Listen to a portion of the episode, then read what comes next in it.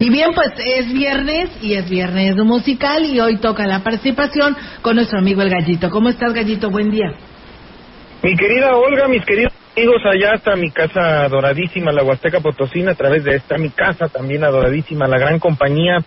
Pues eh, muy bien acá con un clima medio fresco en la mañana, pero luego ya empezó ahorita a salir el, el astro rey y bueno, a ver qué nos, qué nos depara el clima en el Valle del Tangamanga.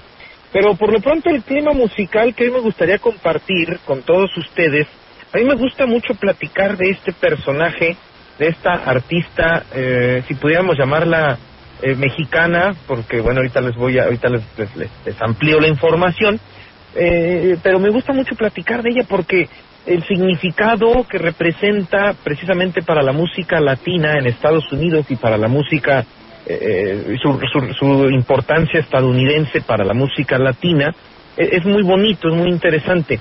Eh, eh, antes de ello quiero hacer una, un pequeño antecedente.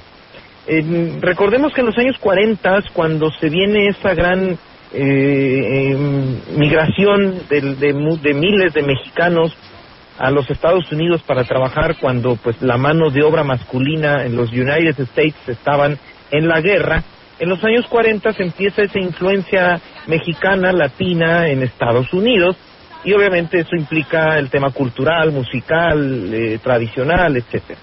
Pero hay que decirlo, en el tema musical concretamente, Estados Unidos no tenía un puente, un vínculo muy eh, abierto, un puente muy grande que uniera pues, estas dos tradiciones. En Estados Unidos no se oía más que a Sinatra, más que a Dean Martin, más que a los Beatles.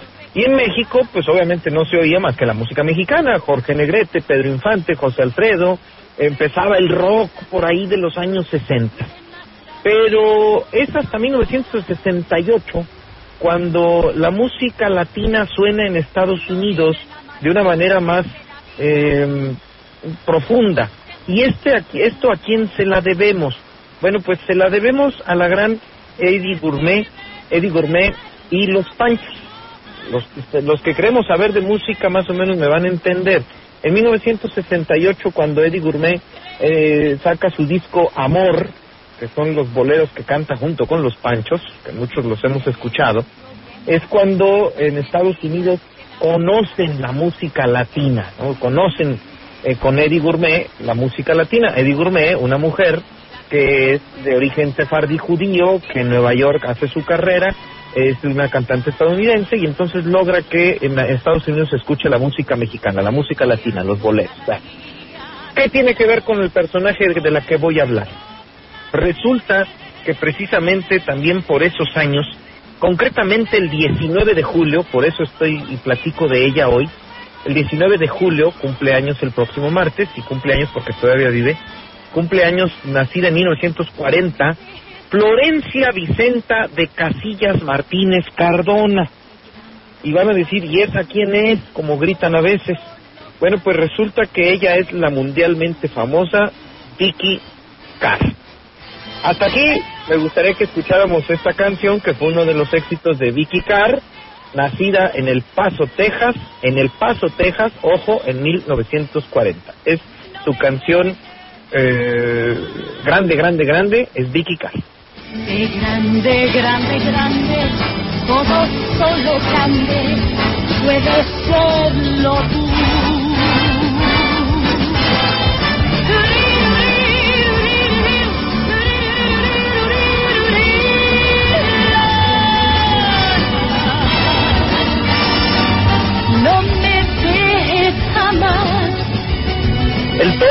El tono, mi querida Olga, amigos que nos gusta la música, el tono de su forma de interpretar el español de Vicky Carr era incomparable. No me dejes jamás, porque eres grande, grande, ¿no? O sea, el, el, el tonito pocho, como se le llamaba en esos, en esos ayeres o todavía. Eh, ¿Por qué me hace interesante? A mí me gusta mucho platicar de ella.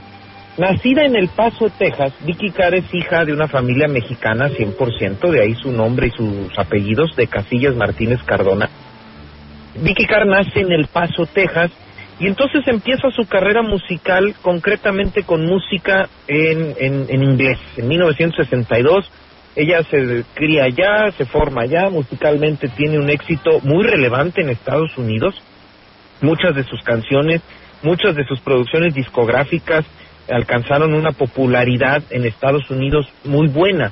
Y en México nadie la conocía, la verdad no, no se le conocía a Vicky Carla, cantante estadounidense.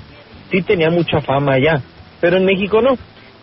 Ella entonces decide tomar las riendas de, sus de su familia mexicana y recibe el cierto rechazo por ahí de finales de los años 70, eh, principios de los 80 de la prensa mexicana, ah, porque a una pregunta que le hicieron de que si ella se consideraba mexicana o estadounidense, ella dijo que mexicana por su familia. Oiga, pero ¿dónde nació? En El Paso, Texas. Lo siento mucho, usted es estadounidense y todavía había cierta eh, barrera contra la música mexicana, la música estadounidense, ¿no?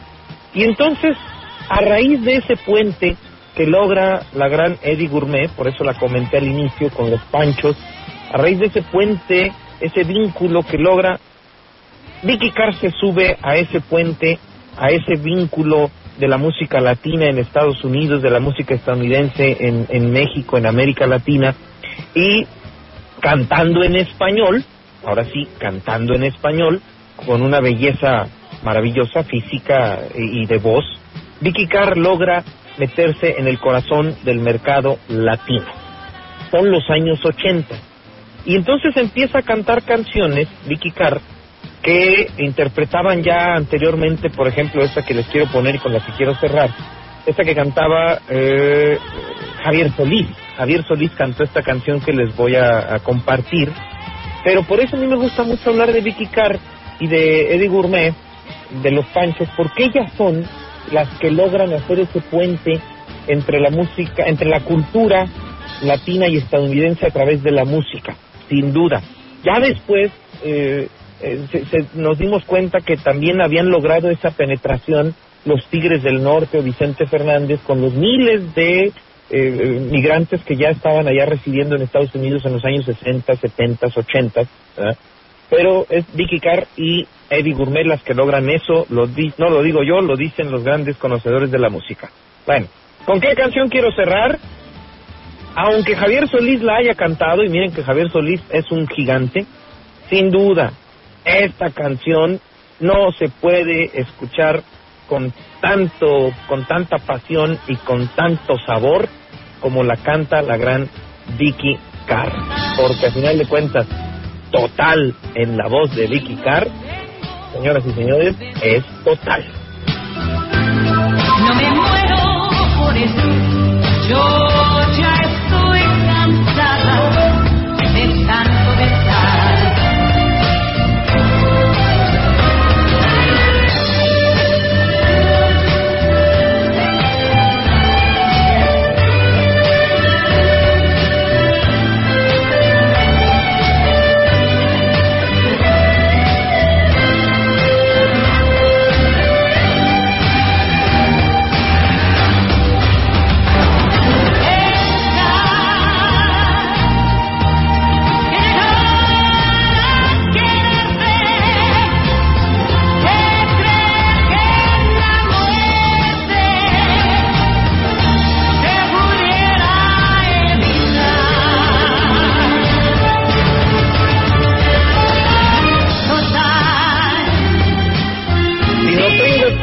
no me muero por eso y hoy estoy cansado de tanto besar. Es la gran Vicky Castro. Soy Marcela Castro, te estoy escuchando y cuando Olga me platicó que ibas a tratar este tema, voy a compartir con el auditorio, contigo en esta mañana, aquella venida de Vicky Car al Palenque de los Gallos aquí en Valles. Nosotros tuvimos el gusto de estar muy cerca de ella, recuerdo a mis papás, los invité al palenque de gallos porque venía Vicky Cash, aquella mujer con esa voz extraordinaria que tú la eh, describes esta mañana, sudaba, sudaba por el calor que había propio de nuestra zona, pero además del calor humano que se sentía en el palenque de gallos. Y sudaba la mujer, pero a gota gorda Mi papá estaba sentado entre las primeras entre la primera fila. Saca su pañuelo peculiar de mi papá y se lo ofrece. Lo recibe Vicky Carr con un cariño y con una gratitud. Todavía tengo esa imagen en mi cabeza, en, mi mente. Eh, para mí Vicky Carr es una voz extraordinaria. Tuvimos oportunidad de, tratarla aquí. Alfredo González era el que se encargaba de las ferias en aquel entonces y traían extraordinarios artistas, extraordinarios artistas. Hoy los extrañamos. Y, yo quiero pensar, mi querida jefa Marcela, con el gusto y el beso enorme, yo quiero pensar que el calor humano, ¿qué años habrían sido? ¿Noventas, ochentas? a los principios de los noventas. Principios de los noventas. Yo quiero pensar que el calor humano era por el cariño que se le tenía a artistas de ese tamaño, concretamente a Vicky Carr, una popularidad en su momento estaba en su apogeo y ah, me imagino que lleno y aquello debe haber sido una locura, ¿no? Probablemente. Aparte, te voy a platicar otra cosa. Los papás de ella eran vecinos de una tía mía que vive en California. Entonces la cercanía era, era mucha, porque le hacíamos referencia a esa situación. Entonces, este, entre mis saberes, yo tengo esa eh, cercanía con Vicky Cash. No, hombre, pues eh, esas sí son anécdotas y como usted lo dice, era el Valle, o era en el San Luis, o eran las ferias de otros años donde los artistas, eh, aquellos artistas de, ese tamaño llenaban no solamente el palenque, sino llenaban el gusto popular, musical de eh, toda una sociedad, no nada más, no nada más, y hay que decirlo, y yo lo digo y lo sostengo como crítico de música que me, medio me considero, no nada más el gusto del gobernante, sino del pueblo con todos sus gustos variados para todos los, los sabores. Para todos. Eh, hace ocho días precisamente estuve platicando eh, con Eligio Quintanilla y nos remontábamos a muchas anécdotas de aquel entonces, eh, los artistas que, que venían a, nuestra feria. Em, vino, por mencionarte alguno, Luis Miguel, y trajeron a Nelsonet, a Nelsonet Vicente Fernández, obviamente, Alejandra, Guzmán, em, este, ahorita se me borraron los nombres, pero ¿cuántos artistas eh, venían a la Feria de Valles? Artistas de renombre. La Feria de Valles era una feria de mucha categoría y a los que nos tocó este, vivirla, la recordamos con mucha añoranza. Exactamente. Y me emociona ahorita que empezó a platicar usted esa anécdota, eh, me emociona mucho porque al final de cuentas son, son épocas, son anécdotas que cuando uno las describe, como dice García Márquez, ¿no? Este, la vida no es la que uno, ¿cómo es? La vida no es la que uno cuenta, sino cómo la recuerda para contarla, algo así es esa frase de García Márquez. La forma en la que usted la cuenta nos remonta a ese eh, palenque en donde abarrotado don Rafael Castro le da su pañuelo a la gran Vicky Carr mientras cantaba total como solamente Vicky Carr lo sabía hacer, creo yo. Totalmente. y, gracias por tu participación. Siempre vienes a enriquecer las transmisiones de la gran compañía. Este, y a ver si nos dejan seguir poniendo algo de música de Vicky Cash. Adelante, el honrado soy yo y un beso enorme, jefa, con el gusto de poder platicar con usted, con toda mi Huasteca Potosina a través de esta mi casa, la gran compañía. Gracias, Gallito. gracias, gracias. Besos, gracias.